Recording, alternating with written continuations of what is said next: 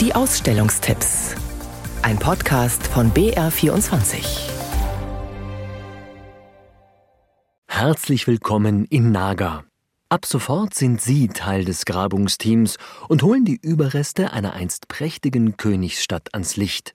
Exponate wie eine Reihe Flugzeugsitze würde man im Museum für ägyptische Kunst zunächst mal nicht vermuten, aber die aktuelle Ausstellung Naga, die verschüttete Königsstadt, ist ja auch was Besonderes.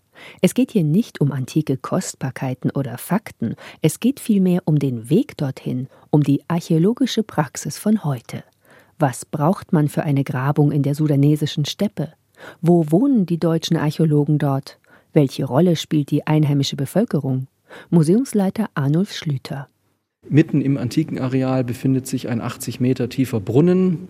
Da wird über Seilbahn mit Eseln das Wasser hochgeholt. Also dieser Ort Naga ist eben nicht ein abgesperrtes Antikengelände, sondern ist belebt von den Menschen, die da bis heute in der Steppe leben und die dann eben in den Grabungskampagnen auch mit uns zusammenarbeiten.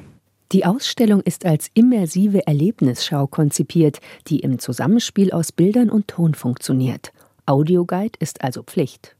Eine Reihe großer Fotopanoramen erlauben eine fast 360 Grad Rundumsicht auf Grabungsstätte und Landschaft. So hat man fast das Gefühl, wirklich vor Ort zu sein. Sind Sie bereit? Dann bitte hereinspaziert und viel Vergnügen. Gleich im ersten Panorama betritt man den Innenhof des Grabungshauses, ein einfaches Ziegelhaus mit Wellblechdach, in dem gelebt und auch gearbeitet wird. Also da sind die Archäologen zu sehen, die gerade an Objekten arbeiten. Da liegt aber auch jemand unter dem Auto beispielsweise. Man hat vor Ort natürlich kaum eine Infrastruktur. Wir versorgen uns über ein bisschen Solarenergie. Wir haben einen Wassertanker, der uns Trinkwasser bringt. Wir müssen unsere Autos selber reparieren, unsere Dinge in Gang halten. Naga, die verschüttete Königsstadt, bis 22. Oktober im Museum für ägyptische Kunst in München. Im Ringen um den ungewöhnlichsten Ausstellungstitel liegt die Städtische Galerie Rosenheim derzeit ganz weit vorn.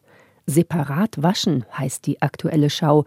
Gezeigt wird Textilkunst von neun ganz unterschiedlichen Künstlerinnen. Sheila Fulan beispielsweise hat einen Kopf aus transparenter Seide genäht. Im Inneren des Kopfes sieht man, wie Gedankenfetzen, Aussagen von Frauen aus Kriegsgebieten. Textilkunst befindet sich derzeit im Aufwind, sagt Kuratorin Cornelia von Detten. Viele Künstler bedienen sich dieses Mediums heute vielleicht als Reflexion eben zur gesellschaftlichen Gegenwart. Viele Bereiche unseres Lebens sind total virtualisiert. Wir sind im Geben von Internet, von sozialen Medien. Die Künstlerin Victoria Martini hat Nachrichtenmeldungen über die Flutkatastrophe an der A auf Leinen gestickt. Die zeitaufwendige und auf lange Haltbarkeit angelegte Technik steht in Kontrast zu den schnell wieder von den nächsten Meldungen abgelösten Nachrichten. Grundsätzlich scheint sich Textilkunst für sensible Themen besonders gut zu eignen.